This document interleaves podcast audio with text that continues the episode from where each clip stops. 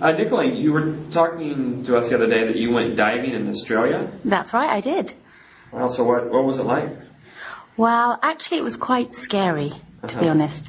When I first started, I did an introductory course, which was just maybe like two days. And so they just sent you out with all the equipment, put you in the sea, and guided you. But then when I did the real course, we started in the swimming pool, which was fine, and it was all great fun. Although there were two men on my course who completely freaked out Uh-huh. and had to uh, had to leave. Oh. Yeah. So um, that was fine, but then they took us out to sea, which was a bit different. Yeah. Yeah.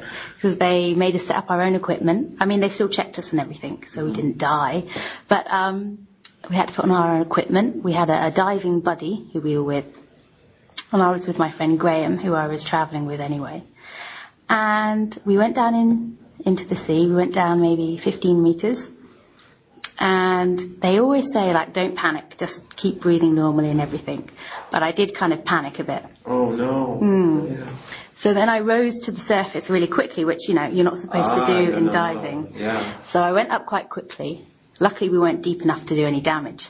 But my diving buddy Graham was having a great time down there, looking at shipwrecks and stuff. I didn't even notice that I was missing. Oh, what a terrible guy. Yeah, I know. Wow. So um, Did they fail him? I hope he failed the course. no, no, he No. passed. He paid enough money. He passed. Oh, But it meant that I couldn't go diving for the rest of the day because I'd already been down quite deep. yeah. So that was a shame. But That's terrible. yeah. But you, you, you didn't hurt yourself. You didn't come up too fast. No, I was fine in the end, but it was a shame because that was the end of my diving diving day.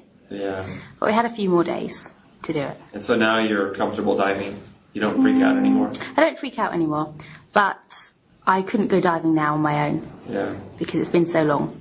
Yeah. But yeah,